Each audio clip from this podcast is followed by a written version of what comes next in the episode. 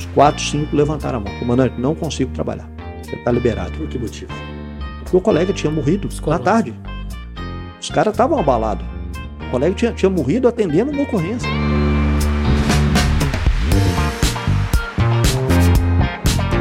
A, a, inteligência e a capacidade do comandante está em saber utilizar o recurso que tem disponível da melhor forma possível.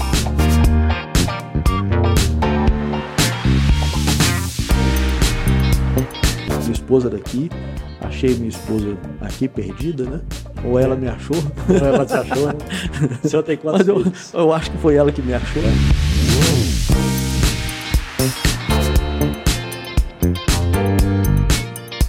Muito bem, estamos de volta para mais um podcast Café com Manteiga. No episódio de hoje, nós vamos falar da segurança da nossa cidade. Para isso, nós estamos convidando ou convidamos o Coronel Trajano, ele é o comandante da 18ª Região da Polícia Militar de Minas Gerais. Está com a gente aqui, a gente bater esse papo, vai contar um monte de história para a gente do trabalho da Polícia Militar, como é que ele vê a sociedade perante a, a, a Polícia Militar e como é que a Polícia Militar vê a nossa sociedade.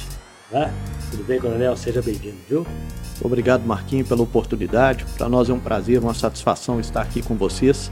Né? estamos aqui de peito aberto e à disposição de todos para podermos conversar sobre segurança pública. Isso aí, hoje nós vamos conhecer um bocadinho do, do Coronel Trajano. Fala, Eudeu, tá bom, meu irmão? E aí, Marquinhos, um abraço, um abraço a todos, é um prazer estar aqui. Coronel, é um prazer recebê-lo aqui, comandante, e falar dessa função tão importante que é ser comandante da 18ª Região da Polícia Militar de Minas Gerais. São poucos comandantes, poucos coronéis que têm essa oportunidade de chegar ao comando de região dessa corporação tão importante que é a Polícia Militar bicentenária, 248 anos. Daqui dois anos fará 250 anos de existência, cujo patrono Alferes Tiradentes. É isso mesmo, né? Nós, nós estamos à disposição e uma responsabilidade muito grande, né? Essa representação muito importante, né, Coronel? É isso mesmo. Tem que levar aqui o Tiradentes no, no ombro aqui. Coronel, é, como é que foi para a Polícia Militar? O que, que você fazia de ser um, um policial, ser um homem de chegar a um coronel? O que, que você fazia? Já vinha com essa história na cabeça de ser um, um policial? Já, Marquinhos. A minha história com a Polícia Militar é de família, né? É, meu avô foi policial militar, meu pai, que pese, ele serviu muito tempo dentro do, do corpo de bombeiros, uhum. tios, primos, né? Então eu fui mais um da família que sempre tive a aspiração de entrar para a polícia militar, principalmente para o corpo de bombeiros. E na época que eu resolvi entrar para a polícia, né? E eu falo Polícia Militar e Corpo de Bombeiro, porque era uma única instituição. Eu fiz o, o concurso e não estava aberto as provas para o bombeiro propriamente dito, e eu acabei vindo para a polícia. Depois eu fui fazer o curso de oficial, né, que eu entrei como soldado, e depois eu fui fazer o curso de oficial. E na, na academia de polícia, nesses quatro anos de formação, eu me identifiquei mais com as disciplinas de de polícia, de segurança pública, do que de bombeiro propriamente dito. Então eu acabei tomando gosto e fiquei com um policial militar na área de, da polícia militar. Mas o, o, o, curso é basicamente o mesmo, né? Era, a época era. Hoje, né, são, são duas instituições distintas, né? E hoje a formação do bombeiro é muito muito técnica sobre o aspecto de, de, de socorro, né, de, de assistência. Então eles têm disciplinas muito técnicas que à época a gente não tinha esse conhecimento, né? Uhum. Então, como houve uma, uma, profissionalização muito grande das duas instituições com essa separação, né? Eu acabei me identificando mais com, com a atividade de, de polícia. É sorte da nossa comunidade, né? Exatamente, comandante. Mas assim, é... bom, uma coisa é chegar a coronel, outra coisa é entrar na corporação. São quantos anos de CFO, que é o curso de formação de oficiais? Foram quatro anos de curso, né? E a gente é formado para ser comandante. Forjado, né? Forjado para ser comandante. E como você mesmo falou, não é, não são todos que vão chegar a coronel. É um funil, é uma peneira muito fina, né? e da qual eu tive a satisfação de ser um dos indicados pelo comandante-geral e governo do estado, o governador do estado, e escolhido como comandante, como coronel para comandar uma, das regiões da Polícia Militar. Né? O senhor fala para mim aqui, são quantos coronéis na Polícia Militar e quantos comandantes de região?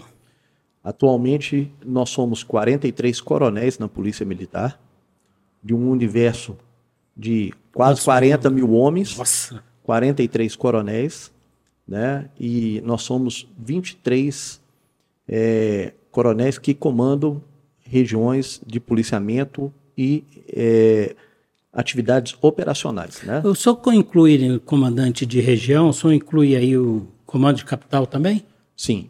São 19. O, o estado de Minas Gerais, geograficamente, é dividido por uma questão de segurança, de coordenação e controle, em 19 regiões de policiamento. Né? E, além dessas 19 regiões de policiamento, do qual uma delas a sede aqui em Poços de Caldas, nós temos mais quatro policiamento, é, é, comandos de policiamento especializado.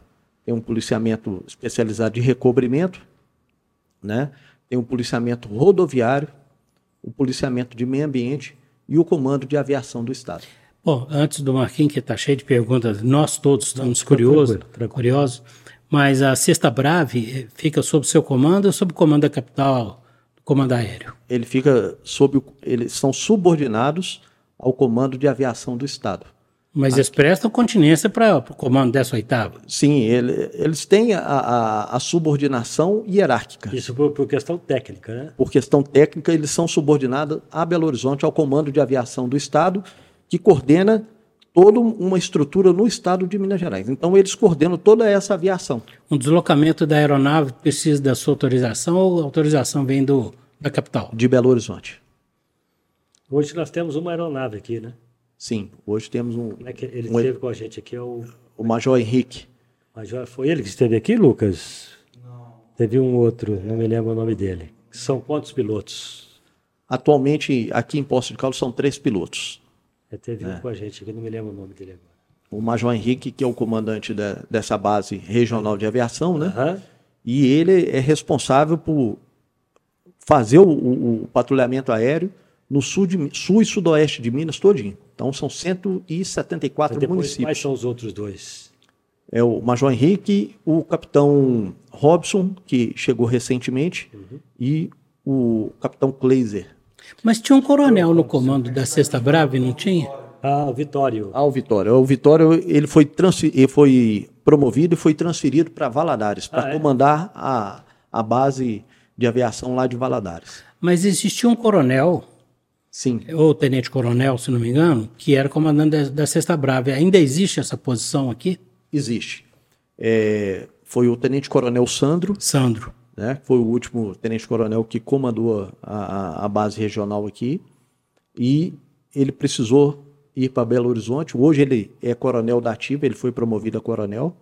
E ele exerce outra função, que é na diretoria de educação e ensino da, da Polícia Militar. Eu estou vendo aqui, ó, é, o senhor chegou, né, hoje no Cidadão Posto Caldense, né? Sim. Já, já tem um bom tempo, né? Já. É, chegou como aspirante, voltou para Belo Horizonte com a finalidade de, de promoção, chegou aqui como tenente-coronel, correto? Isso. Daí depois, isso é, é comandando a 20 vigésimo batalhão. Isso, 29 batalhão. 29 batalhão. E, e a promoção a comandante. Aí teve que voltou para Belo Horizonte e voltou como coronel comandando a 18ª. É, é isso. Na verdade, a minha história com Postos de Caldas, ela começa em 1999, né? Foi quando, após formar na academia de polícia, uhum. eu fui classificado aqui para Postos de Caldas. E é uma coisa interessante que a todo momento eu me vinha à cabeça que eu queria ir para o Triângulo Mineiro. Eu pedi para ir para o Triângulo Mineiro e a minha terceira opção foi Poços de Caldas. E o comando determinou que eu viesse para Poços de Caldas. Fiquei de 99 até 2008 trabalhando aqui, né? então como aspirante, tenente, e final de 2008 fui transferido para Belo Horizonte, onde eu fui promovido a capitão e a major em Belo Horizonte. Quando da minha promoção a tenente coronel, Eles falaram comigo, agora você vai para o Triângulo Mineiro. Falei, perfeitamente, estou à disposição. Né? E aconteceu de, de precisar designar um, um comandante para comandar o 29º Batalhão. O comandante-geral, à época, determinou que eu viesse para cá. Então, volto para Postos de Caldas em 2019 para comandar o 29º Batalhão. Então, eu fiquei comandando o batalhão de 2019 até o final de 2021.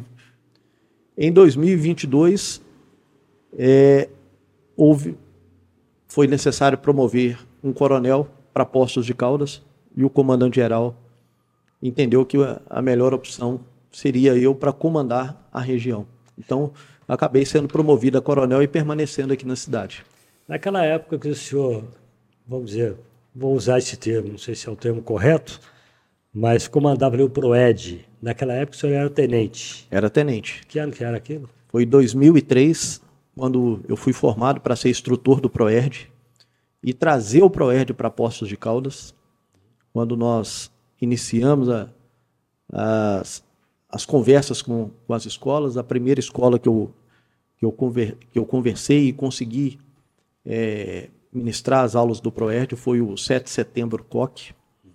Depois foi para o Pelicano, Objetivo, e aí foi ganhando força. Então, já em 2003 é, e 2004 foi quando eu comecei com o PROERD aqui em Poços de Caldas. É PROERD, né? PROERD. E... É Programa Educacional de Resistência às Drogas. Exatamente. E aí começou, começou na época pelo colégio pelo colégio é, do, do, estado, do município, e depois foi crescendo, né? É, foi, pelo contrário, começou por uma escola particular. 7 de setembro. Foi a 7 de setembro, COC. Ah, né? legal. Que foi a, uma das primeiras escolas que nós apresentamos o projeto, e eles abriram as portas para nós, confiaram legal. em nós, hum. e nós iniciamos todo o trabalho, né? E hoje, é, igual eu falo, nós começamos com 30 alunos, hoje nós aqui em, só aqui em Poços de Caldas são formados por semestre 2.300 alunos. Eu lhe faço essa pergunta porque às vezes as pessoas têm uma ideia da polícia que a polícia foi feita para prender e repreender, né? Então, para mostrar um outro lado da, da polícia militar, que, que, que não é só isso, né?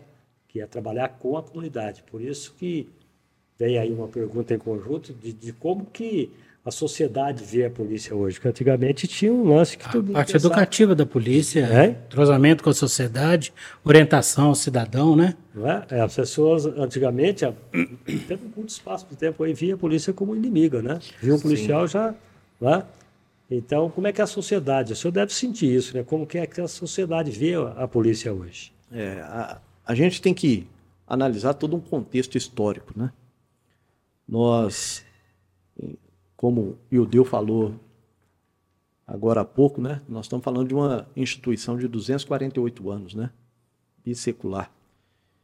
E que veio acompanhando toda a mudança da sociedade. Então, se a gente pegar a origem da Polícia Militar, ela foi concebida para proteger os interesses do rei. Né? Era proteger a extração do ouro, a arrecadação do, dos impostos. Depois ela, ela veio com uma, uma, polícia de governo, né, para defender os interesses do governante. E a polícia hoje é uma polícia da sociedade. Mas, o comandante, sem querer interromper, claro. mas eu acho que é muito interessante essa análise que o senhor está fazendo aí. Eu queria que você, até que o senhor tratasse assim, como que é a, essa evolução da atuação da Polícia Militar com relação ao cidadão. Vou dar um exemplo. O tratamento é diferente. Hoje o policial ele tem um certo até receio na hora de abordar um cidadão para não passar por é, ter exagerado o poder de polícia.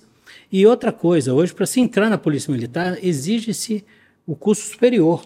E para oficial tem que ser bacharel em direito. Sim. Então, quer dizer, a polícia mudou a mentalidade, não totalmente, mas houve uma evolução. Sim, sem dúvida. É, é, houve uma evolução muito grande. E, e, e complementando a, a, a, resposta, dentro do que você está falando, é, nós saímos de um modelo onde exigia o homem força não um homem que pensava, para um, para um modelo, para um modelo de um ser pensante, um ser crítico. Por isso que houve a necessidade da gente acompanhar e trazer para nossas instituições, para nossa instituição, pessoas formadas. Ou seja, hoje para ser soldado na polícia existe curso superior para ser oficial, bacharel em direito. Por quê? A gente vai trabalhar com a sociedade. Nós vamos trabalhar para a sociedade. Por isso que eu, eu, eu, sou muito crítico quando eu ouço da sociedade, ah, o militarismo, ah, não sei o quê, ah, a ditadura. Espera aí. Saiba separar as coisas. Uma coisa foi aquela época, que está dentro da história. Não estou não tô renegando a história, não é isso. Mas era outra época, né? Era outra época. Nós estamos vivendo outra, é, nós estamos vivendo outros tempos. Só que, infelizmente, ainda está incutido na cabeça da, de muitas pessoas esse medo do passado, que foi construído por nossos é, é, é pais, avós, que a polícia, a polícia vai te prender, a polícia vai isso, a polícia Exatamente. vai aquilo. Então, hoje, a polícia trabalha para a sociedade. Tanto é que nós temos na nossa grade curricular a disciplina de polícia comunitária, a doutrina de polícia comunitária. Por quê? É a polícia voltada para atender os anseios da sociedade. Então é a polícia que senta com a sociedade e discute os problemas e busca soluções. Ou seja, a polícia deixa a força e parte para o intelecto. Intelecto. Não é que nós não treinamos, nós não somos capacitados, nós não estamos preparados para o problema da força, do uso da, da, da, da moderado da força. Do né? uso moderado da força. A todo momento nós somos treinados a isso. Para saber ter gradação de força, saber o momento certo de aplicar. Mas sabe também que existe um outro caminho é. que é justamente esse é. caminho intelectual. É, agora nós temos que saber identificar no seio da sociedade quem são as pessoas de bem, o que é o problema e quem são as pessoas que estão causando o problema. Madame, você chegou num ponto crucial da nossa entrevista, porque aí nós chegamos num ponto em que a gente faz a seguinte análise. Recentemente nós tivemos um fato lamentável de um sargento que foi alvejado por um bandido, que inclusive estava numa saidinha de final de ano e não regressou para o presídio. Ele foi alvejado e morreu. Então, existe uma fração de milésimo de segundo ali que ele tem que tomar uma atitude, uma decisão. E uma decisão que depende da vida dele ou da vida do outro. E como é que é difícil tratar isso dentro do, da tropa? É, nós somos treinados, capacitados para agir e, diferentemente de, de muitos discursos de é, que nós não respeitamos os direitos humanos, que nós, é, é, nós sacrificamos os nossos militares com treinamentos, isso não é uma verdade. O que a gente faz é levar a pessoa à exaustão para que ela possa tomar decisões acertadas no momento de pressão. Tá certo? Vocês assistiram os vídeos, né? Acho que toda a sociedade assistiu, teve a oportunidade de assistir os vídeos e ver o momento em que o fato acontece, né? E por uma fração de segundos, uma decisão, né, certa ou errada, ele acabou sendo alvejado. Não tem nada que impeça dele ter atirado. Exatamente. E, aliás, né? supondo essa mesma situação, se fosse o contrário, se ele tivesse atirado antes, Tá certo que ele, ele poderia está... estar sendo julgado. Exatamente, é esse ponto é. também que existe também pelo outro lado administrativo da polícia, o levantamento do inquérito militar para apurar os fatos Sim. e saber se o ato correspondeu naquela, naquele momento o que teria que ser sido feito. Sem dúvida. O que é, acho que o que está causando a maior revolta em todos e não é diferente na nossa instituição, o porquê da gente alimentar um confronto ou uma situação de conflito sendo que pessoas que condenadas deveriam estar cumprindo pena. O que a sociedade está questionando é isso. Por que essa pessoa estava na rua? O senhor está falando aí da famosa saidinha de final do Da ano? saidinha. O dado que eu tenho aqui, Marquinhos, é que de 2006 até hoje, 116 mil detentos não voltaram depois da saidinha. É. É um, é um serviço de enxugar gelo. Como Qual que é o sentimento da polícia com relação a isso? a gente busca não, não ficar questionando muito essas questões, porque senão você entra até num processo de depressão, né? Tem, tem parafuso, né? É, ué, você entra em parafuso. Peraí. Você prende um homem, um meliante hoje, amanhã ele está ali no mesmo lugar. Hoje, o que a gente é, mais tem dificuldade é, é que muito do nosso serviço nós temos que explicar para a justiça. Olha, por que, que você abordou ele? Isso aí está tá em decisões, de, tá em julgados de, de, de tribunais. A polícia militar não pode ficar abordando os outros. Mas, mas não, peraí, Qual é o papel da polícia, então? é, eu, eu, eu não tenho condições de ter um- um- uma visão além do alcance. Eu não tenho um faro igual um animal tem, que é o, o caso do, do cachorro. E o questionador, o questionador não estava ali na hora do fato. Não, nada. Então, em todas as nossas prisões, em todas as nossas prisões, todas, sem exceção, o policial, ele é questionado a responder o porquê que ele abordou o cidadão. Em momento algum, a justiça questiona o infrator o porquê que ele estava cometendo o crime. Mas questiona a polícia o porquê que nós abordamos ele. E acha que existe alguma saída para isso? Há mudanças previstas para isso? Por exemplo, com relação ao que está sendo julgado no Senado a respeito dessas saidinhas? Acho que não. Não vai mudar nada? Porque isso é, isso é uma interpretação judi- eh, eh, judicial, jurídica. Jurídica, né? Jurídica. A justiça está interpretando que o Estado, no caso a polícia, não pode ficar abordando os outros. Na verdade, a polícia, a polícia prende, o estádio solta e quem leva, e quem leva a culpa é a polícia. E você pode ver que, a maioria das vezes, nós é que somos questionados. Exato. Ah, tá faltando Pela polícia. sociedade, Pela né? sociedade. Ah, tá faltando polícia. Ah, tá faltando isso. Ah, tá faltando aquilo. Uai, é? Você tem certeza? Entendeu? Gente, não vamos longe. Não, não vamos nesse caso. Vou, vou, vou citar um fato daqui de Poços de Caldas. Daqui de Poços de Caldas. Pandemia. Pandemia. Cidadão preso por estupro. 27 anos de condenação. Não, ele tem que ser colocado em liberdade por causa da pandemia. Eu não podia ser contaminado lá, né? O que, que ele fez? Matou uma jovem aqui. Lá na Avenida João Pinheiro. Ah, Não, da, da Avenida João Pinheiro, ele tentou o estupro. É, ali perto do cemitério.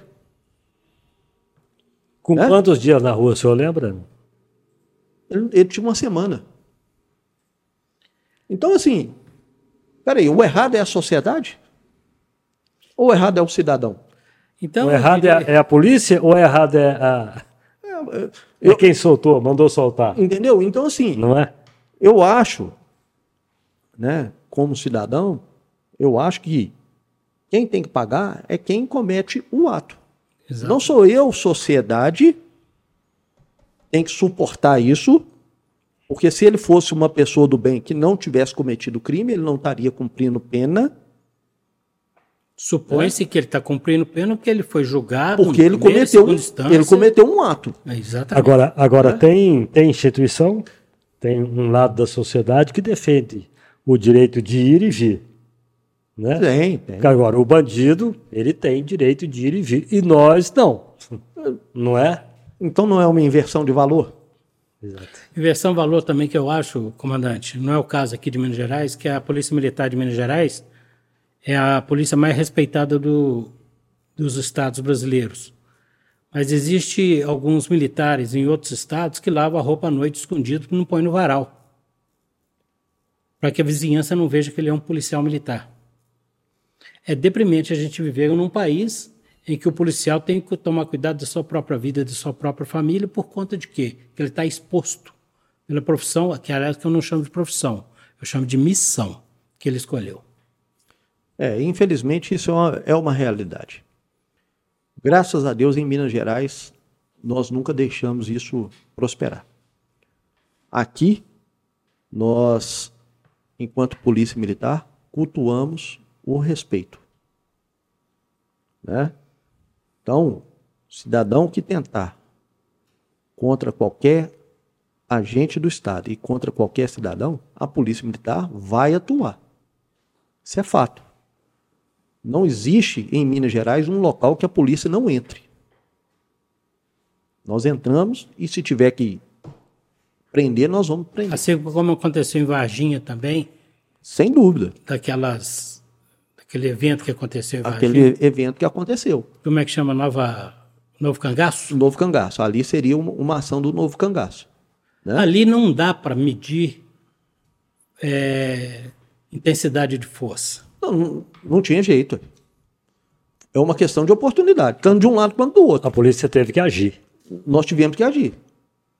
Aí né? vem os questionamentos. Então, quer dizer, né? eles tinham segurança fazendo a vigilância. Chegou o momento de agir. Né? E, eles estavam... e a ação, ela é proporcional. Então não houve excesso. É lei da física, né?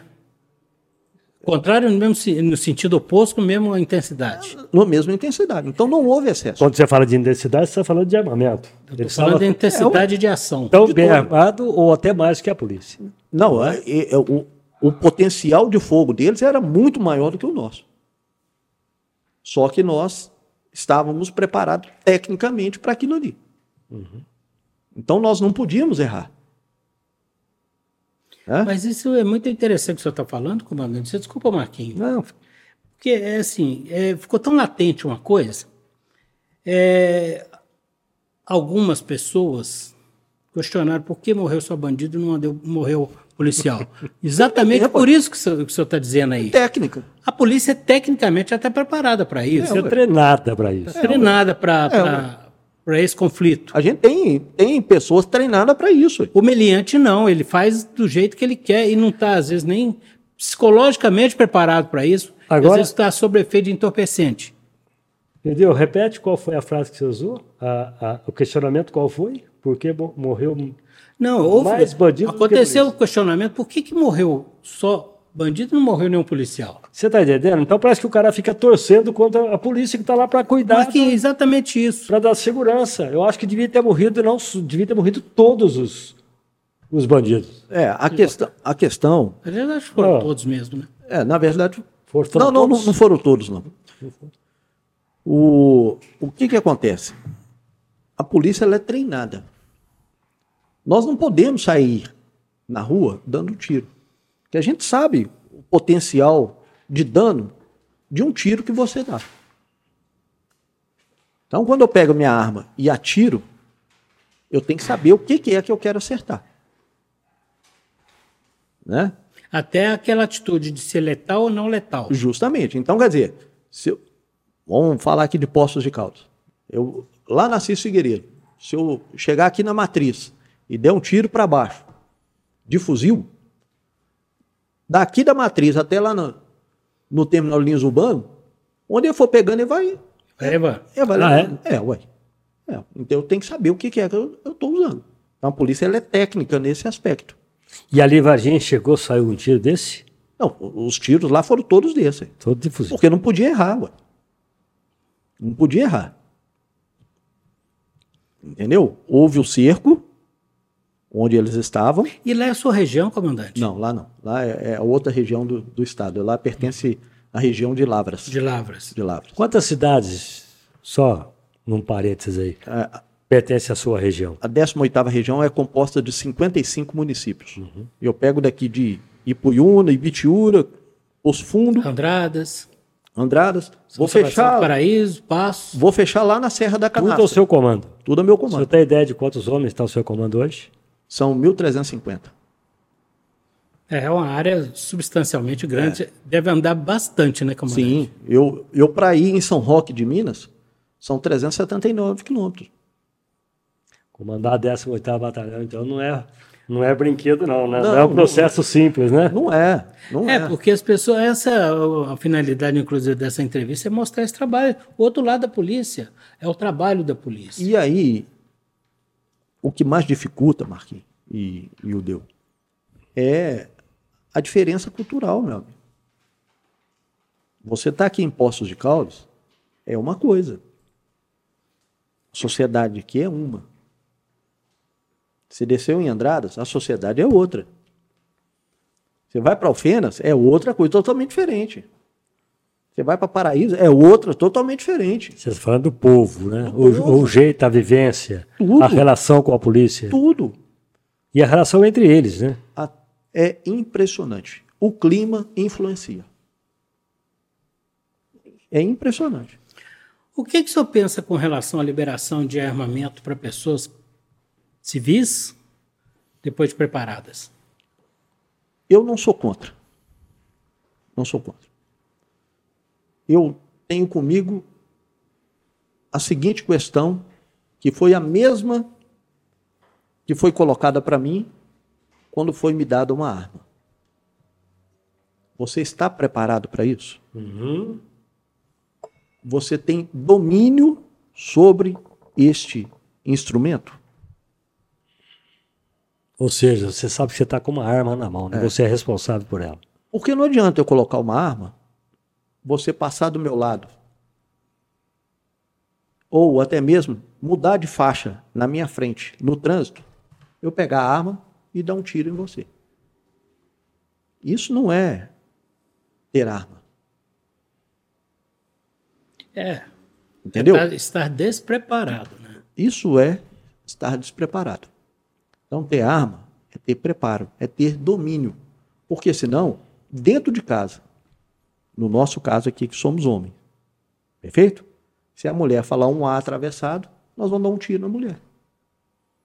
Concorda comigo? Se a, a temperatura e a pressão subir um pouquinho, é motivo de eu pegar a arma e dar tiro no outro. Isso não é. O cara está preparado. despreparado. Né? É, ué.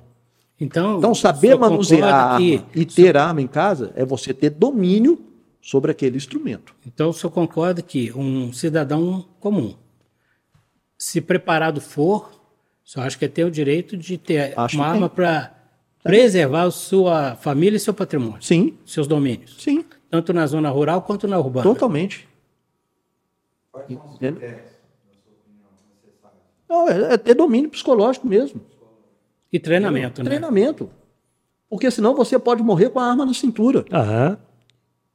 Entendeu? Ou provocar um falo, acidente. e quando eu falo isso, eu estou falando, inclusive, sobre o aspecto de você saber onde é que está a sua arma. Porque a pergunta que foi falada para mim, foi feita para mim, e na época que eu, para responder, eu tive que engolir seco. Você está preparado?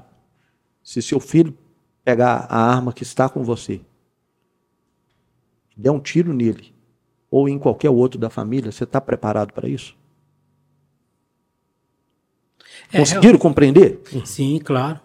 Então, ter uma arma é muito mais do que Saber falar. atirar. Muito mais, muito mais. Isso não é brinquedo, gente. É, ué. Você tem que saber. Entendeu? Então é uma série de fatores. É uma resposta muito complicada e complexa Demais, essa, comandante, porque é, divide a, a opinião da sociedade. É. Aqueles que acham que a sociedade não pode estar armada e aqueles que acham que a sociedade deve, preparada sim, estar armada. Mas nós hoje convivemos com um humilhante que anda armado. E não, não é? Tudo bem, mas é igual eu estou te falando. Ele está disposto a tudo. E senhor. não tem nada a perder. Ele não tem nada a perder. Então ele chega. Se ele não gostar da forma que você fala com ele, ele te dá um tiro. Nós tivemos um governo anterior que armava a população. Nós temos um governo atual que quer desarmar a população. Como é que o senhor vê isso? Não, não, tem nada disso. Tá tudo normal, ué. Todo mundo tá podendo armar, ué. Todo mundo tá podendo Mas foi armar. falado de desarmamento. Não. Estão falando. Mas tá tudo correndo A documentação continua sendo possível. Normal, Então hoje esse cidadão, esse sitiante, esse fazendeiro, esse dono da loja, da, do supermercado, se ele tiver armado hoje, desde que ele tenha porte de arma, Sim, com esses requisitos que o senhor citou, ele está legal. tá legal. Muito, muitos prefeitos me perguntam, comandante, o senhor é contra a guarda municipal andar armado? Eu não, não sou contra não, meu. Uma boa pergunta. Entendeu? Não sou contra não. Quer armar sua guarda? Arme sua guarda. Mas saiba da responsabilidade que você está colocando na mão você- daquele servidor. Entre... Bom, mas eu não quero ir contra a sua opinião, comandante. Mas não está passando para a Guarda Municipal o trabalho que seria exercido pela Polícia Militar? Depende qual. Porque eu entendo que a Guarda Municipal ela tem uma função específica, que é diferente da, da função da Polícia Militar. Sim, sem dúvida. É Assim como a Polícia Civil também né? tem uma função diferente. Sim, sem dúvida. Depois eu quero te perguntar sobre Polícia Civil e Polícia Militar, mas assim, a função da Guarda Municipal, ela exige o uso da arma letal? Não, aí vai da, da avaliação de cada um. O que, que você quer fazer com a sua guarda municipal? Entendeu? Mas o papel da guarda municipal não é patrimonial? Então, Isso. Entendeu? A questão que o que está havendo de distorção é estão equipando as guardas municipais e elas estão deixando de fazer o seu papel constitucional, que é de defesa do patrimônio público municipal, Ok, ok. e indo para outras atividades. Inclusive o trânsito, né, que a gente vê. É. Então, muita gente. E aí, comandante? Olha, eu não, cabe à polícia militar ficar fiscalizando guarda, não, gente. Pois é, mas eu acho que nós temos uma Guarda Municipal aqui em Posto Caldas muito eficiente, muito bem comandada pelo Bastos, mas a gente tem que saber exatamente separar qual é a real função da Guarda Municipal e a função da Polícia Militar. Não, sei, não vou dizer que sejam distintas, não, porque a Guarda, porque a Polícia Militar também cuida do patrimônio. Afinal de contas, ela faz o policiamento ostensivo. É que o trabalho da Polícia Militar, desculpe, mas o trabalho da, da Polícia Militar ele é mais, mais, vamos dizer, mais abrangente. É- É mais abrangente. entendeu? Então ele tá, a Polícia Militar, na realidade, na minha humilde opinião, desculpe se eu estiver errado, o senhor me corrige, é, mas a Polícia Militar está fazendo o papel dela no trânsito, no patrimônio, na, na sociedade no geral. A Polícia Militar. A Polícia Militar. Sim, Agora, a. Guarda Municipal, ela tem um, um- um- um trabalho limitação, direcion- né? uma limitação de trabalho.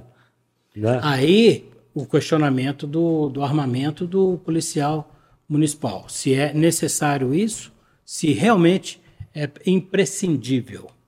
É, imprescindível não é. Né? Mas pode ser armado? Pode. Aí eu vou te falar uma outra pergunta que eu ia fazer, que é até dúvida dos nossos eh, seguidores, é o seguinte: o papel da Polícia Militar é diferente para- do papel da Polícia Civil. A Polícia Militar, se me permite, ela tem a função do policiamento ostensivo. A Polícia Civil já é uma polícia mais investigativa, né? Aí eu pergunto: o trabalho de investigação é feita pelo pessoal da Polícia Civil de levantamento. E mas na polícia militar também tem a polícia especializada, secreta, acho que chamada de P2, é isso? É, isso. Como é que chama? É, P2. P2. Eles não fazem o mesmo trabalho? Não. O, toda organização, ela necessita da sua equipe de inteligência. Uma organização, para ter sucesso, ela, ela necessita da sua equipe de inteligência. Vou te dar um exemplo que eu vi na minha vida profissional que eu jamais imaginei. Eu tive a oportunidade de visitar a Fiat Automóveis, a fábrica da Fiat. Cheguei lá, veículos de tudo quanto é marca lá dentro. Eu falei, gente, mas o que, que é isso? Por quê? A equipe de inteligência deles estava desmontando os carros para entender o segredo do, do concorrente. É o que o japonês faz. Você... Quando a gente comprar um microfone desse aqui, Entendeu? Então, assim, o que a polícia tem é uma equipe de inteligência para salvaguardar as suas informações e acompanhar os seus fatos. Não há interseção de função. Não. O que, que acontece? De forma alguma. Nós, em momento algum, fazemos investigação de crime. Agora, quando o crime acontece, naquele momento, enquanto o ato está sob nossa responsabilidade. Em flagrante? É, o crime aconteceu. Entendeu? Vamos supor, um homicídio. A polícia foi acionada. Então, toda aquela estrutura está ali trabalhando, levantando informações para ser colocado no boletim de ocorrência e subsidiar a polícia, a polícia civil. Então, nós não fazíamos investigação. Ou seja, a, o papel da polícia militar é pegar, ó, pegamos o cara, está aqui. Está aqui. E levar na... É, ué. Lá. Aí a Polícia Civil continua as investigações e termina. Aí é. cai naquilo, né? A polícia a, a, a, militar prendeu. Prendeu. Agora quem vai soltar. É, não, né? deixar é, preso. É, se bem que hoje as coisas estão até um pouco diferentes, né, comandante? Porque, por exemplo, quem faz as blitz? Eu não vou chamar de blitz de trânsito, não, tá? São blitz policiais, porque a função não é só verificar o trânsito uhum. e nem quem sopra lá o 8 km, não basicamente a fiscalização de documento, de, de, de, documento de veículo, etc, etc, etc. E hoje as coisas mudaram, né? porque afinal de contas, se o indivíduo tá, foi pego ali fora da, da por exemplo, ele não passou no teste do etilômetro, ele vai para a delegacia, ele vai ser ouvido online, com um delegado que está em Belo Horizonte, da Polícia Civil, que está de plantão. Então ali acaba o trabalho da Polícia Militar. Dali para frente é com a Polícia Civil e com o, ju, ju, o Judiciário, é isso? Isso mesmo. É isso mesmo. Então, assim, igual você citou a situação do, de Varginha. Aquilo só foi possível porque a equipe de inteligência trabalhou as informações que estavam chegando. A inteligência da Polícia Militar. Da Polícia Militar, com a inteligência da Polícia Federal, com a inteligência da Polícia Rodoviária Federal, trabalhou as informações, tal, tal, até ação chegar. conjunta, né? Ação conjunta, até chegar ali. Então, na realidade, não foi só o policiamento. Então, assim, não houve investigação de crime. A investigação é para que o crime não acontecesse. Uhum, é prevenção. É prevenção. Mesmo porque eles não tinham cometido o ato. Justamente. Mas mas mas, mas estava ali explícito que eles iam cometer o ato. Não, já É, mas a preparação não é crime. Sim. A preparação não é crime. Mas você está falando aí dos bandidos. Sim, ué. Entendeu? Não, se, se o crime a aconteceu a partir do momento que, que eles atacaram os policiais ah, e os ah, policiais okay, evitaram. Primeiro que eles estavam okay, armados sem, entendeu? sem, sem licença para estar armado. Tudo bem. Segundo que houve reação à presença então, assim, da polícia. Era muito chegou... difícil a polícia prendê-los com eles com aquela estrutura todinha de, de armamento na mão deles. Mesmo porque houve a reação da polícia e, é, contra a polícia. A ação partiu deles. Quando eles viram a polícia, eles atacaram. Eles atacaram. Então houve revide. Entendeu? Então, é onde eu estou colocando a, a, questão da, da importância da inteligência. A inteligência é para nos subsidiar, como comandante, a, na, na prevenção. Entendeu? A partir do momento que a gente entrega o boletim de ocorrência para a Polícia Civil e a gente busca entregar com o maior número de elementos possível, dali para frente a investigação é deles até para comprovar, olha, realmente o que foi descrito aqui está correto, tem prova disso, tem prova daquilo, nós buscamos mais testemunha disso, testemunha daquilo, filmagem daquilo outro, para consolidar não, todo a, o inquérito policial. Ali em Varginha, porque na realidade não, foram só os policiais de Varginha, de, de, de outras cidades também, que tá, ou foi só de Varginha? Não, ninguém de Varginha. O policiamento? Ninguém. Mas como é que vocês sabiam que isso ia acontecer naquele dia, naquela hora? É, Justamente porque a equipe de inteligência estava acompanhando. Poderia ser lá e Enquanto poderia. Os bandidos ser. trabalhavam para aquela ação, vocês já estavam estudando, procurando. Estava estudando. o desafio ali foi encontrar onde eles estavam. Prendê-los. Entendeu? Como sabia do poderio deles, de armamento e etc., veio equipe especializada para lidar com eles. A força policial ela é proporcional à reação ou à ação do oponente. Então, como nós sabíamos que o potencial de fogo deles era enorme, nós não poderíamos errar. Nós tínhamos que ter profissionais capacitados, comando da instituição, desce seja, o BOP. Atirador desce, de elite. Desce o BOP para lá.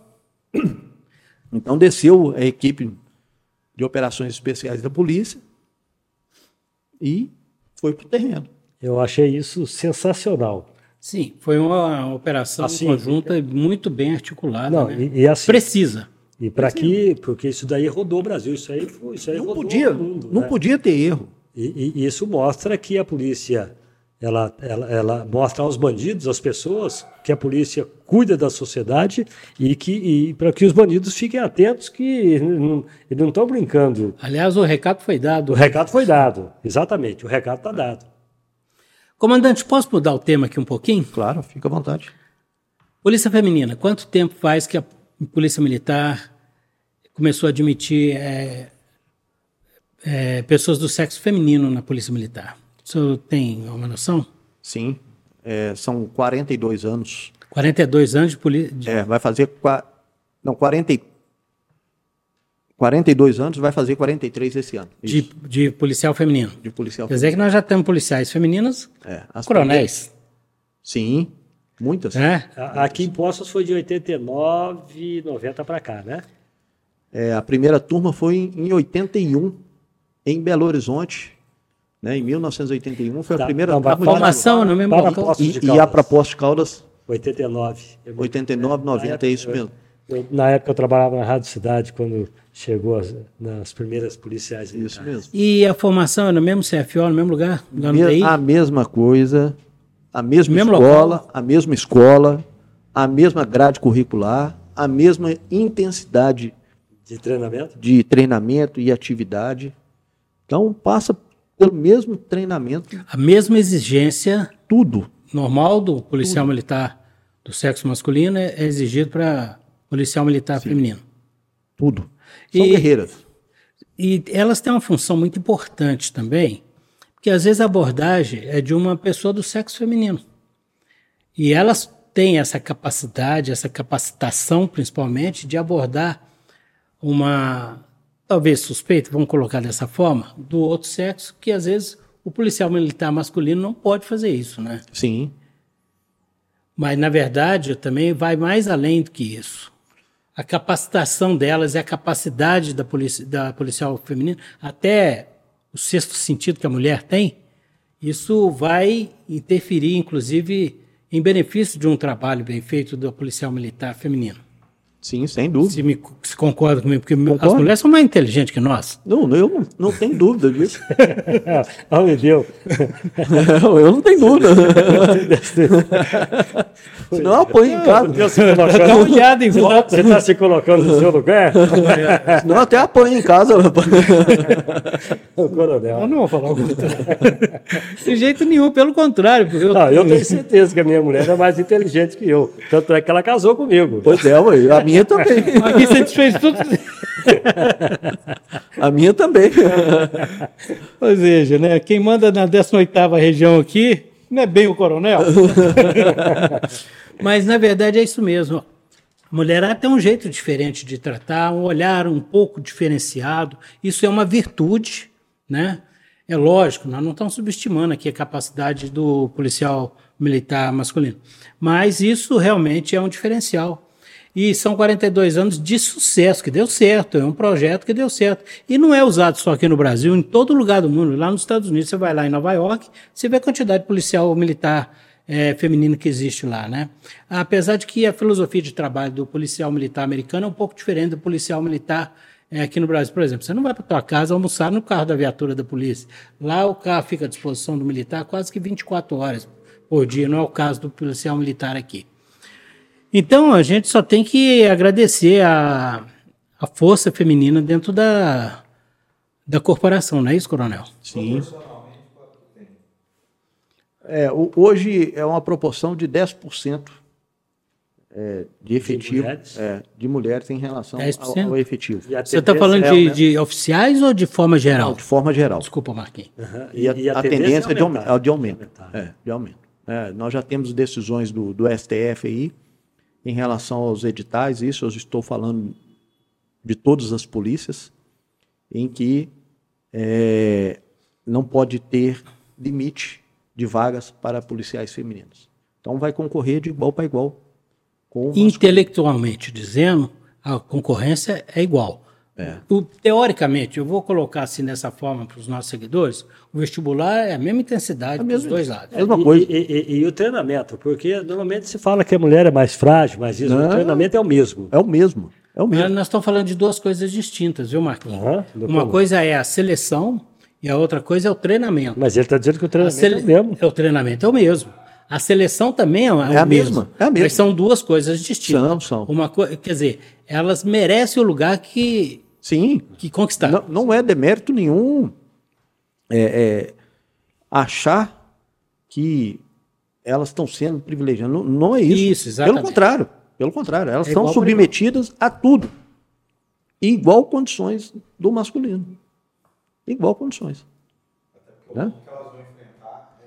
É, ué. Então elas têm, Exatamente. elas, elas têm que, elas, elas têm que estar preparadas. E a gente incentiva Eu isso. vou repetir o que o Lucas falou, que que é muito importante. O mundo que elas vão enfrentar é o mesmo do policial militar masculino. O regime de, de escala é o mesmo, né? Mesma coisa. Não muda nada. O, o coronel, ah, o senhor vem de uma época de quantos anos de, de polícia? Estou com 28 anos. 28 anos. Então hoje, hoje nós temos a tecnologia muito a favor de tudo, né? E consequentemente do seu segmento que é a segurança pública. Sim. Né? Como é que como é que como é que o senhor vê lá atrás, assim até como aspirante, né? Ou até há pouco tempo atrás como como como, como tenente, como é que o senhor vê a, a tecnologia em prol da nossa segurança, principalmente no, no trabalho da Polícia Militar? Eu vejo como muito importante. E aí eu vou voltar no início da nossa conversa. Quando vocês perguntaram é, como que a polícia vê a sociedade e a sociedade vê a polícia. Isso. É, a gente vem num processo de evolução junto com a sociedade. Né? Então, a partir do momento que a nossa palavra passou a não ter valor, a não ter peso, nós precisamos utilizar da tecnologia para nos auxiliar. O senhor fala a nossa palavra como eh, policial? Como agente público, como um policial. Mas todo policial tem a fé pública, né? Tem a fé pública, mas às vezes o- o- o- as autoridades públicas não acreditam na nossa palavra. É mesmo. É, ué. Então nós temos que provar que aquilo que eu escrevi, Aliás, hoje é tudo eletrônico, né? tudo eletrônico, né? é- é, ou seja, aquilo é que eu, que eu digitei no, no boletim de ocorrência, né? É verdade. E- então, eu- para isso, a gente utiliza também dos meios eletrônicos, da tecnologia, para provar. E, e a tecnologia também, eu, eu- eu vejo assim, que, que ela ajudou a aproximar tanto a, a, a polícia da sociedade quanto a sociedade da polícia, porque hoje, através disso daqui, você, você vê tudo. Você consegue saber tudo. Se você entrar no Google aqui, você sabe tudo. Sim, sim. Eu acho que tem uma outra função muito importante também, Marquinhos, da tecnologia, que eu acho que é fundamental importância para a Polícia Militar, que é o levantamento de rastreamento de criminalidade. Hoje você consegue, através dos meios eletrônicos, determinar pontualmente aonde você tem que agir com mais ação e pontualmente aonde você pode fazer um afrouxamento da- do policiamento, otimizando exatamente o quantitativo da tropa. Afinal de contas, é- dentro da Polícia Militar, é logicamente que falta. Deveria ter mais policiais militares, mas é logicamente que o Estado é um pouco lento para suprir a- essa necessidade. Então, quer dizer, hoje a tecnologia dá à Polícia Militar uma, um perfil muito mais preciso da criminalidade. Deixa eu ver se eu entendi o que você está falando. Ou seja, mandar para aquele evento exatamente o, o- vamos dizer, a, a, a guarnição necessária. Não estou dizendo aquele evento, aquela região. Aquela estatística ela é mais precisa e mais rápida. Deixa eu dar um exemplo claro aqui para todos. Ok. Aqui em Poços de Caldas, nós temos uma região aqui chamada Conjunto Habitacional, Zona Sul. Zona Sul. Né? E o sonho de todo mundo é que na Zona Sul tenha a sua própria prefeitura, o seu próprio quartel, Seja um município. o seu próprio isso, o seu próprio aquilo, o seu próprio aquilo. Eu falei, daqui uns dias vocês vão colocar um muro lá, ué. Vocês vão colocar um muro ali na Saturnino de Brito Para entrar tem que bater na porta, Vai ter pedágio. vai ter pedágio. tá certo? Então, quando eu vim comandar o batalhão aqui, eu falei que, ó, vocês esquecem isso. Lá chama-se Poços de Caldas. Então, o tratamento que aqui no centro tiver, lá também vai ter. O tratamento que lá tiver, na Zona Leste vai ter, na Zona Oeste vai ter. Perfeito? Por quê? Por causa da tecnologia. Hoje, através de um geoprocessamento de informações, eu consigo monitorar onde os fenômenos criminais estão acontecendo. Em qualquer um daqueles bairros, quando o senhor falou em, Todos. em não só em conjunto habitacional, o senhor está falando em, em Zona Sul. Eu estou falando em Zona Sul, em Poços de Caldas, em Minas Gerais. Eu estou falando desse de- e- e- esse lance que ele está dizendo aqui, de, vamos dizer, de, de eles serem autossuficientes. ou É, seja, então, assim, só para desconstruir essa narrativa de que nós precisamos de tudo aqui para a Zona Sul, Aham. eu preciso é ter mobilidade, que aí vai cair dentro do que o Ildeu está falando. Uhum. Eu sei que o fenômeno está acontecendo mais aqui, eu mobilizo a minha equipe É para o cá. geoprocessamento. né? Geoprocessamento.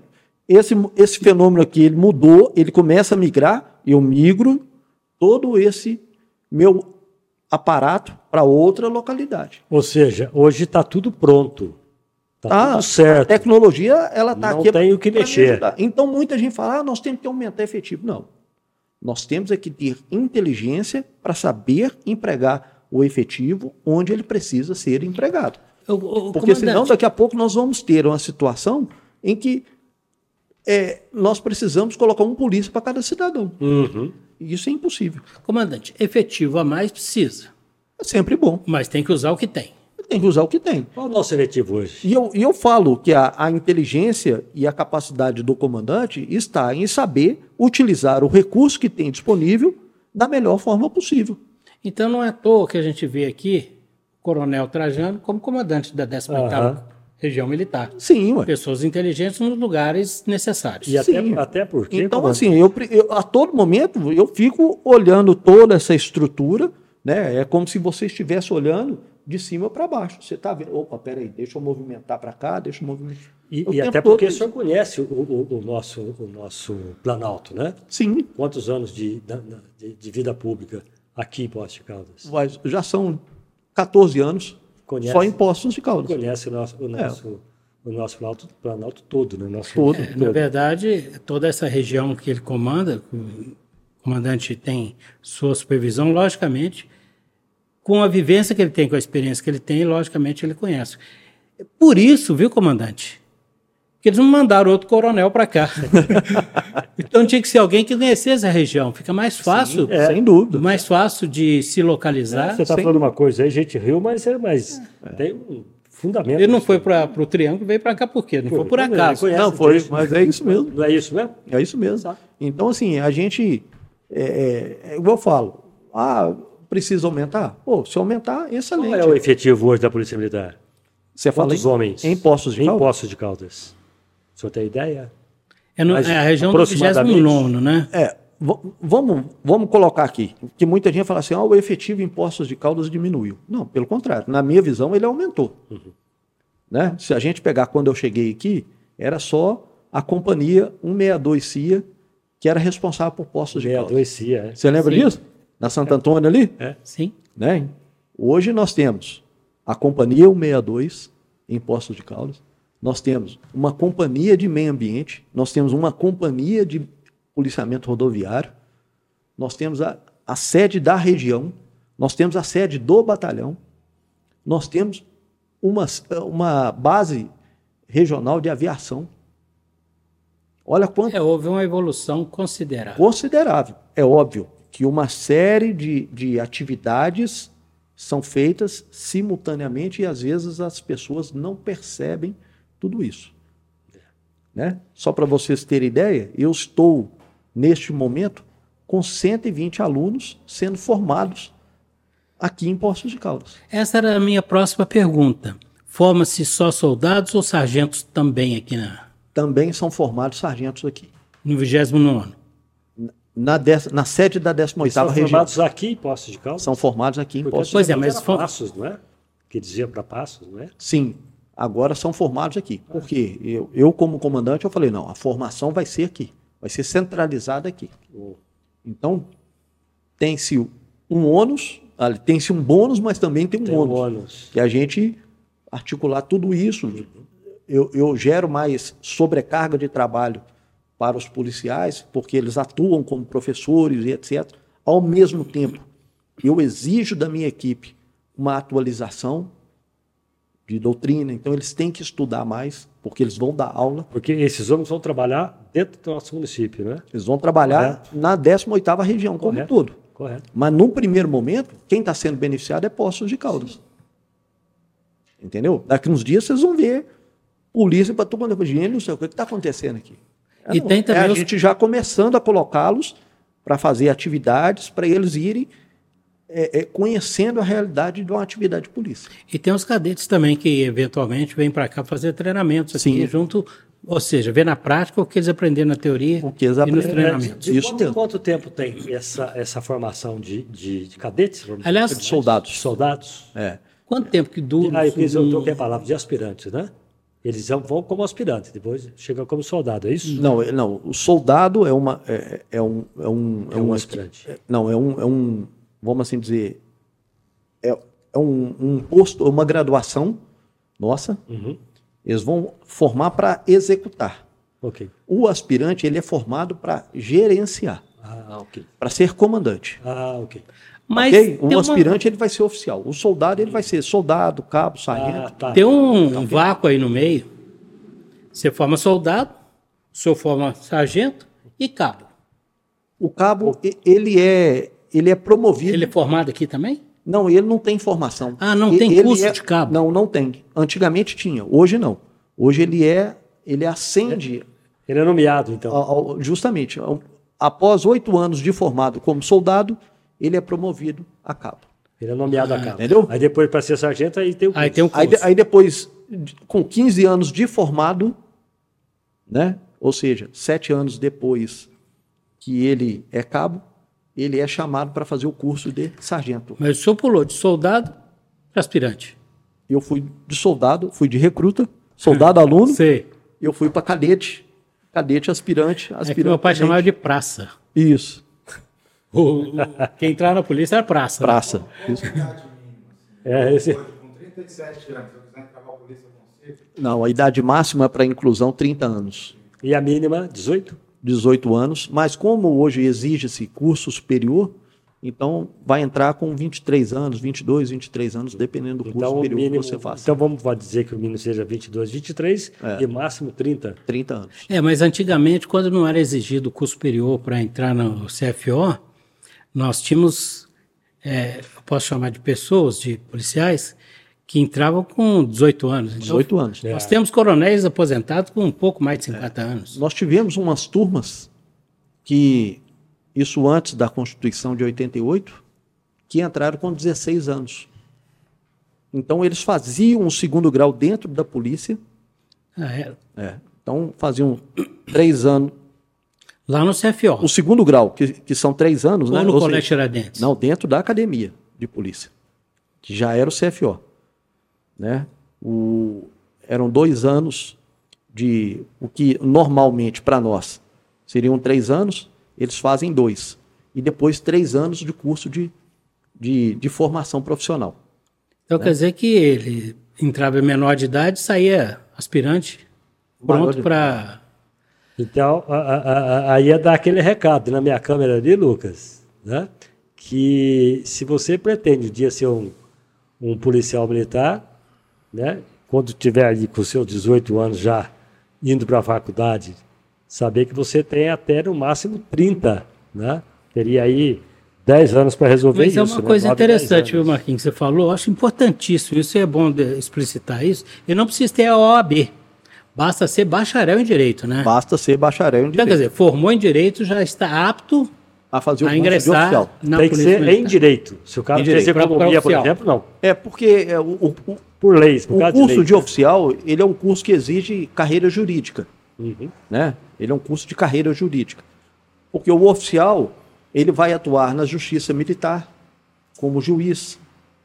Ele vai atuar como encarregado de inquérito policial militar. Então, é, há essa exigência né, de formação em carreira jurídica para poder exercer as funções. Coronel, e que conselho o senhor daria a esse, esse jovem, né, de, de, vamos lá, de 22, 20, 22 até os 30 anos que queira ser um policial? Que conselho, na sua, no seu conhecimento, o senhor daria para esse cidadão? Bom, Ou essa cidadã, né? Sim. Primeiramente, eu, eu falo o seguinte: é, é uma profissão que exige muita dedicação, né? muita entrega, porque você está escolhendo ser servidor público. Então, você está disposto a servir a sociedade. A sociedade né? Como benefício, é uma organização que vai te proporcionar oportunidade de você entrar na base da pirâmide, assim como eu entrei, como soldado, segunda classe, recruta, e chegar ao topo da pirâmide, que é coronel. Coronel, comandante. Comandante.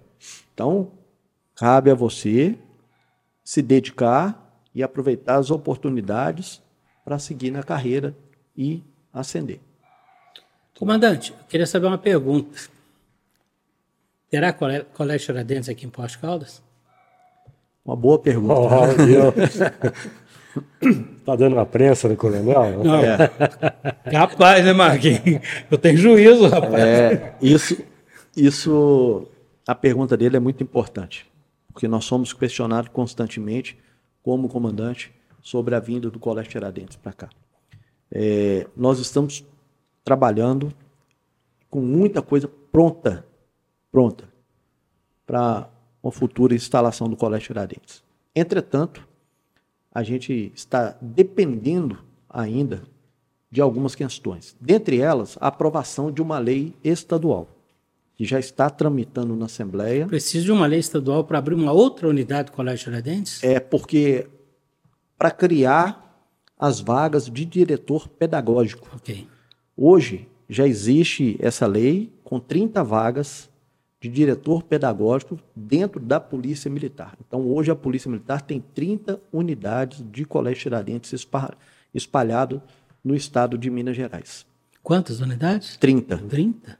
Né? Então, o comando da instituição já conversou com o governo do estado e o governo já mandou o projeto para a Assembleia para a criação de novas vagas e, havendo a aprovação dessa lei, sancionada pelo governador, nós vamos trabalhar com o comando da instituição para trazer um colégio Tiradentes para Poços de Caldas. Eu só gostaria de explicitar aqui por que o motivo da pergunta do colégio Tiradentes, porque eu acho que a justificativa deveria ser até do senhor, mas assim, entendendo que quem já estudou no colégio Tiradentes, assim como eu, sabe muito bem que o filho do militar é preciso de uma escola que ele possa ser transferido a qualquer momento que a família for.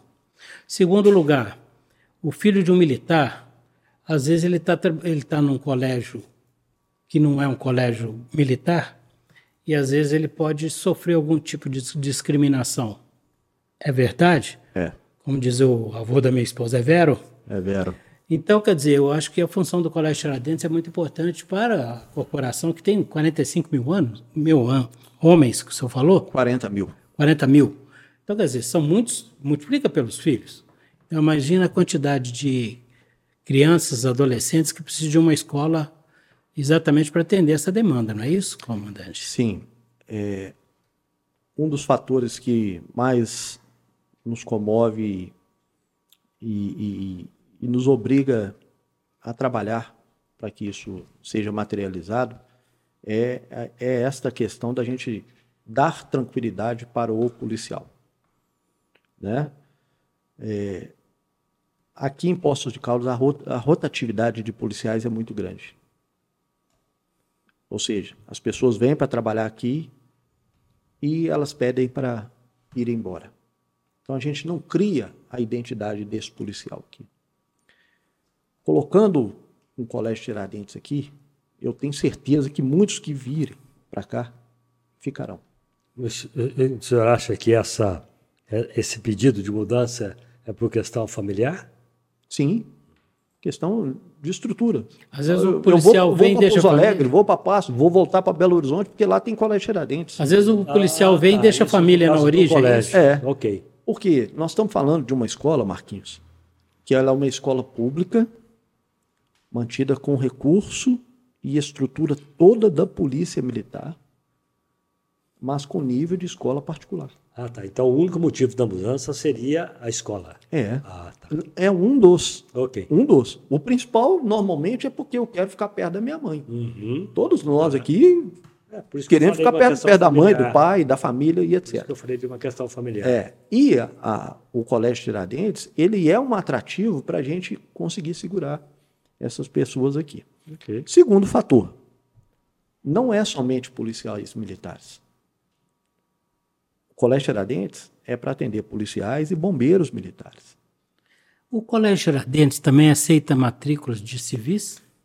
Terceiro fator, e é compromisso do governo do Estado. Ele autoriza na condicionante de atender se- é, pessoas da sociedade. Mas tem uma cota? vai depender do número de vagas. Então, hoje nós temos um, nós temos estudo que está dependendo de qual prédio que vai ser disponibilizado, né? Vou te dar uma em termos de pro- proporção, tá? Ok. Se for destinado o prédio A, vai ser uma proporção, como ele é menor, uma estrutura menor, vai ser uma proporção de 95% para dependentes de militares, 5% da sociedade. Até que grau de, de dependência ou relacionamento com o militar dá direito ao aluno? É filho de, de policiais militares? Sobrinho? Não, netos. Netos? É. A prioridade é filho, prioridade 1. Prioridade 2, filho de servidores civis da Polícia Militar. Prioridade 3, é, neto de militar. Quarta prioridade, sobrando vaga civil. Se for disponibilizado um segundo prédio, que nós já olhamos, já conversamos, essa proporção vai de 60% a 40%. Então essa conversa está bem adiantada. Graças a Deus, sim. Qual seria um prazo aí, médio prazo? É difícil de eu estabelecer prazo, porque tô- nós estamos dependendo da Assembleia. E a gente não tem Ok. controle sobre aquilo ali. Tá. Né? E uma outra E esse ano é ano eleitoral, aí complica mais ainda. Aham. É uma outra perguntinha que eu queria lhe fazer, coronel. É, é, em, em que grau? Né? Primeira, segunda série, até. Do primeiro ano do ensino fundamental ao segundo, ao terceiro ano do ensino médio. Todos. Sai dali para a faculdade, né? Sai dali para a faculdade. E, Você estudou em colégio militar? Estudei no colégio. e ainda vou, vou mais uma, viu, Marquinhos? Vou mais uma, que poucas pessoas conhecem. O Colégio Tiradentes proporciona para aqueles alunos destaque, destaque, que consigam, ao longo do seu, do sua trajetória educacional, ser fluente no inglês, intercâmbio de seis meses com a polícia do México, do, ah, do estado do, do Novo México, do estado do Novo México, nos Estados E Unidos. o corpo docente? Neste primeiro momento, aqui em Poços de Caldas, será por contratação nossa. Mas, em regra, é mediante concurso que esse professor passa a ser servidor civil da Polícia Militar. Ele vai ser um professor é, da Polícia Civil. Ele, vai, ele, ele- ele vai ser um- passa a ser um policial também, é isso? Ele, ele não é um policial porque ele não, Porque ele tem- não atua como é, policial, mas ele, mas ele é um mas ele é da servidor- corporação. Ele é um servidor da Polícia Militar. O aluno que estuda no colégio Tiradentes, primeiro e segundo grau, ele tem alguma vantagem na, no CFO? No ingresso no CFO? Antigamente tinha, porque ele já estava aculturado, né? Só que agora... Bom, ele- já ele andava fardado antes É. de tudo, né? Agora, ele não tem mais porque ele tem. Ele vai, ele vai exigir dele a formação em direito. Uhum. Então ele vai ter Então, que também, voltar numa um- outra escola para depois voltar para cá. O Marquinhos fez uma pergunta aqui para mim que talvez seja interessante a gente responder até para os nossos seguidores. É, Ele perguntou se eu estudei no colégio militar. Existe uma diferença entre colégio militar e colégio Tiradentes. Sim. Os dois são colégios militares, mas só que o colégio militar a gente considera o colégio do, do Exército. Do né? Exército, isso. E o colégio militar, e o colégio Tiradentes é colégio da Polícia Militar de Minas Polícia Gerais. Militar, Ah, isso, é? é.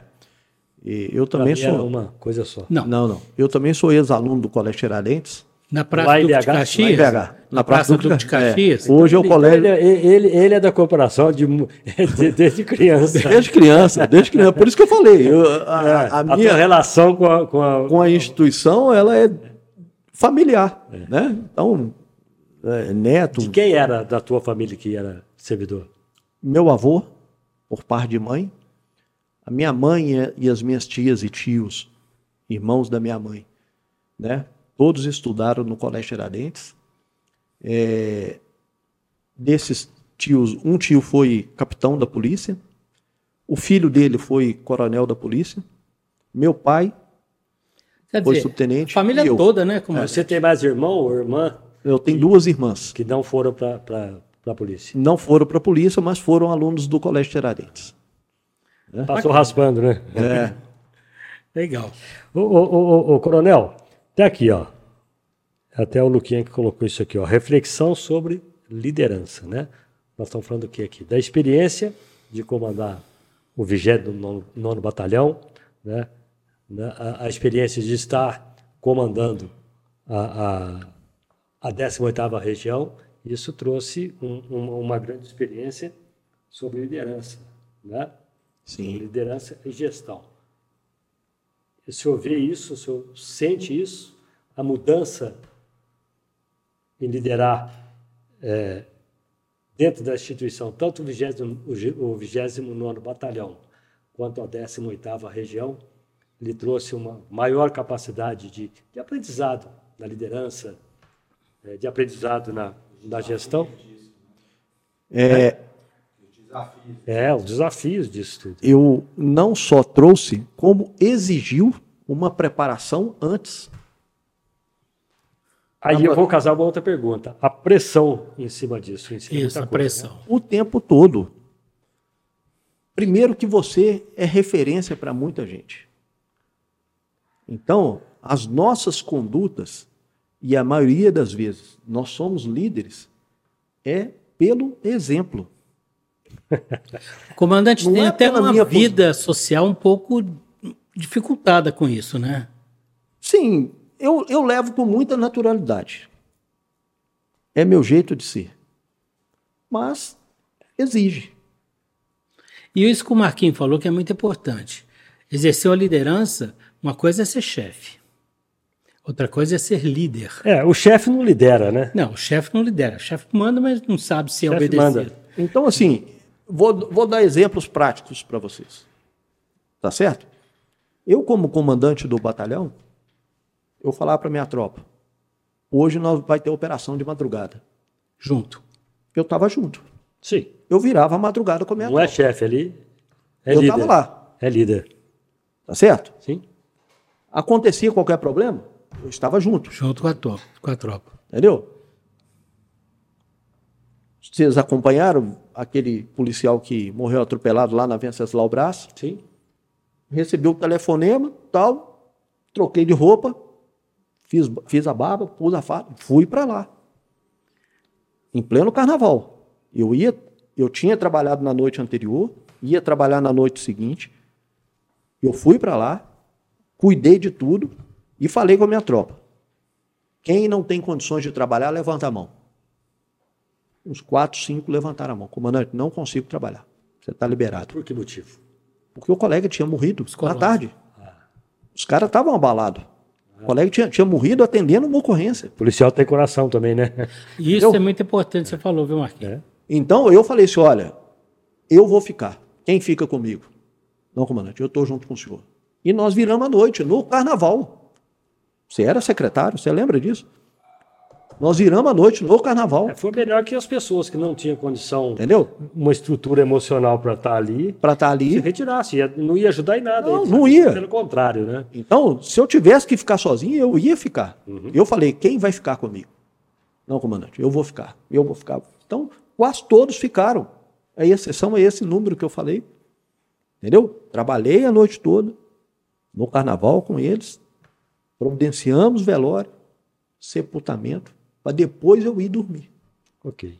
Entendeu? Então, a liderança, ela é uma arte que você pratica com ação. Exatamente. Que é muito simples eu falar, ó, fulano, você está escalado hoje à Ah, noite. mas eu, eu tô sem condição. Aí Entendeu? o cara aí, o cara, você está escalado com condição. E outra coisa também, uma coisa é saber mandar uma coisa que você sabe fazer. É assim, ordenar ou determinar certas funções, se você não conhece exatamente o que, que é, de repente você não tem como contra-argumentar, Sim, né? E que se pese que seus comandados são militares. É um, um pouco diferente de uma empresa civil, em que não existe uma hierarquia tão rígida assim, onde o líder eh, determina e o subordinado obedece incondicionalmente, não é isso? sim. E aí você vai, você vai ter esse equilíbrio é com suas ações, não adianta. É, tem um livro que eu leio constantemente, eu, eu faço leitura dele e eu sugiro para todos. É, Chama-se Sun A Arte da Guerra. Ele é um estrategista. E ele fala que o papel do líder é ser o equilíbrio da carroça, O centro de gravidade. o centro de gravidade. Se você der muita carga, aqueles animais vão empinar. E se você deixar muito frouxo, cada um vai para o seu lado. Então você tem que saber É, é um, Concentrar. concentrar. é um bom equilibrar. conselho. Então você tem que saber lidar com, com essas questões. Né? Eu já fui questionado o subordinado sobre a minha posição. E você tem que saber responder, porque eles te checam. Questionado de que forma, coronel? Né? De que... O- eu fui questionado por um subordinado que ele falou assim: Ah, comandante, o senhor fica aí porque o senhor é o comandante. O senhor não precisa tirar serviço com a gente aqui. O carro do senhor é melhor tal. Eu falei com ele: A hora que você quiser, eu troco com você. Quer sentar aqui? Mas tome as decisões corretas. Toda ação tem uma reação, né? Porque eu vou sentar aí e eu vou fazer o seu serviço. Eu sei fazer o seu serviço. Você sabe fazer o meu? Eu troco com você. Agora. Não. Acordou. Então, você precisa, sem, sem eh, desmerecer a pessoa, sem nada, mas com, com educação. Mas eu tô, eu tô, eu, eu, eu, eu tô questionando aqui o seguinte: é, ele é um subordinado seu, Sim, né? O senhor é um coronel, sim, né? ele era um soldado ou é um soldado, sim. e ele falou dessa forma com o senhor, tudo bem? Na moral, Tranquilo, Aham. tranquilo. tem essa, tem essa. tenho. Gente, por que, que ele não pode questionar? Às vezes ele está passando por uma situação, ele está vendo algo que ele não sabe. Por que, que ele não pode questionar? Ele pode, de fato, Pode. melhorar. Entendeu? Ah, por que, que você é coronel? Meu filho, eu sou coronel porque eu já passei por aí. Só que eu aproveitei as oportunidades que a vida me deu. Ok. Eu estudei, eu me preparei. Então, se hoje eu estou aqui, é porque eu percorri todo um caminho. Eu não cheguei aqui e É, nasci não- coronel. E Nasceu olha lá. que eu, eu, né? Eu tenho, eu sou testemunha disso, o Ildeu é testemunha disso, né? Testemunha ocular, né? Quantas vezes nós conversamos na época de tenente, eu acho que até de Tenente. soldado, né? Na rádio, Justamente. entrevista, Justamente. Então, trabalho de rua, né? A gente Trabalho ostensivo de rua. Então você tem que mostrar para ele, não é querendo desmerecer nem nada. Sim. Você quer sentar aqui? Então vem. E eu falo para você, meu pai, meu pai como militar, ele falava comigo assim: você tem que tomar banho frio. Porque soldado tem que tomar banho frio. Ah, então não ia ser soldado nunca, viu? Eu falei. Aí eu peguei e falei com ele, eu falei, olha, o senhor vai me desculpar. Eu não vou tomar banho frio. Ah, é? Eu vou estudar e, vou, e, e- e eu vou ser oficial que eu não vou tomar banho frio. Ah, banho oficial pode. Entendeu? Toma banho quente, então. Mas você entendeu qual que era a visão lá do passado para agora?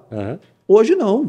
Se você for lá na, na nossa unidade, lá na, na sede da 18ª região, os chuveiros lá são todos elétricos, banho quente para todo mundo. Não tem disso. Pro soldado, pro coronel. Para todo mundo. Tudo bem. Para todo mundo. Então, é aquilo que eu falei. A liderança a gente faz é pelo exemplo. Por que, que eu precisei tomar banho frio, eu vou ter que fazer você tomar banho frio. Ok. As coisas mudaram, né? Mudaram. E para melhor. É, ué. Uma- um, um outro ponto aqui, para não tomar muito mais seu tempo, o impacto comunitário. Você já deu até uma passada aí. Né? Quando a gente fala em impacto comunitário, estou falando aqui do seu trabalho perante a comunidade, né? a influência, né? o que já influenciou e o que continua influenciando, né? de alguma maneira, na, na nossa, na nossa comunidade, no nosso povo. Como é que o senhor vê isso? O senhor sente que o seu trabalho durante esses 14 anos no- no nosso município prestando serviço para a nossa so- sociedade, houve esse impacto social? Sim. Muito. Basta ver que eu fui reconhecido pela sociedade como, como um cidadão Poços Caldense, né? Sou natural de Belo Horizonte. E há dois anos atrás, dois, três anos atrás, eu recebi o título de cidadão honorário de Poços de Caldas. Cidadão Poços Caldense, né? É, cidadão Poços Caldense, né? Parabéns, seja bem-vindo. Eu também Então- recebi o meu, meu, meu título de Então, cidadão. assim, isso é uma demonstração que, que a sociedade me reconhece como tal. Né? Além da gente poder pertencer a grupos da sociedade, ter um bom relacionamento com a sociedade, em que as pessoas me respeitam como cidadão e como autoridade que eu ainda sou. Então, eu, eu vejo isso como um fruto dessa, desse trabalho com a sociedade. É, o senhor fala em trabalho, nós falamos de desafios, conquistas, e assim a gente vai, vai tocando a nossa vida, né, patrão? Exatamente, Não Marcos. é isso?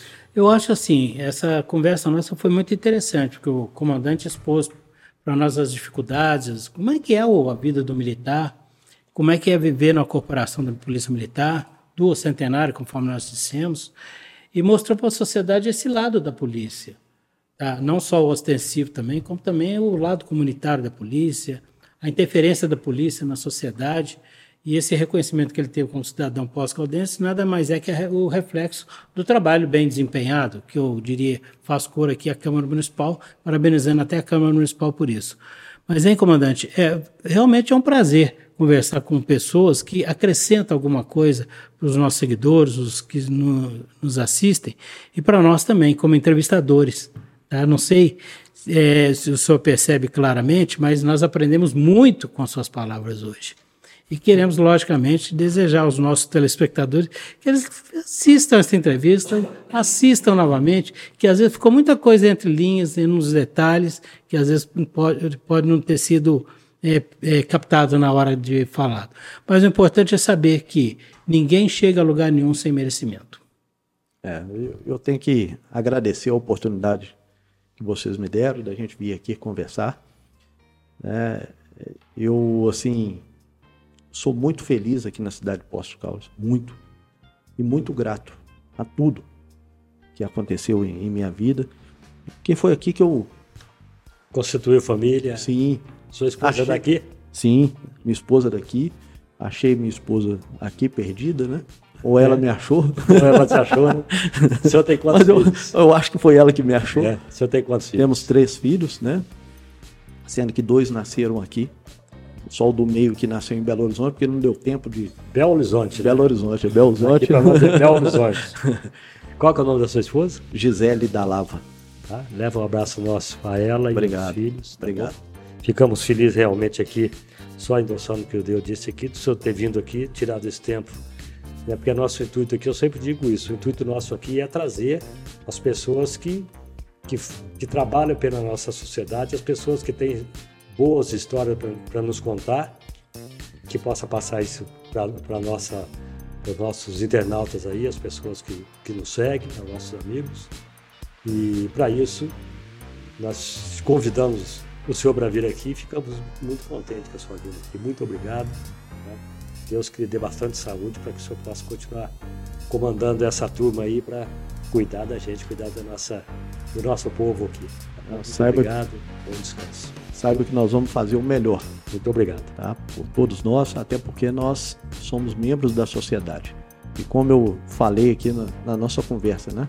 A Polícia Militar, ela está aqui para servir e atender os anseios da sociedade. Então eu só tenho a agradecer a todos vocês pela oportunidade E sempre que precisar, estamos à disposição. Saiba que aqui nós estamos entre irmãos, entre pessoas de bem, no qual nós queremos sempre o bem para a nossa sociedade. Muito obrigado por tudo. Desejo um feliz 2024 a todos. Amém. E o Café com Manteiga fica à disposição também da sua, sua e da sua instituição. Muito obrigado. E deu Pereira, vamos embora, meu irmão? Vamos, Marquinhos, até a próxima. Ficou bom assim para você? Excelente, agradecendo o comandante mais uma vez pela sua disponibilidade de tempo em falar conosco, com nossos internautas. Marquinhos, foi um prazer novamente Obrigado. e até a próxima. Nosso respeito, comandante. Obrigado. Fechamos então o nosso Café com Manteiga, mais esse episódio. Vamos voltar na próxima quinta-feira com mais um episódio. Não sei se vai ser melhor que esse, porque esse foi muito bom. Tomara que supere, né? Forte abraço, fica em paz, vai na fé. Até a próxima.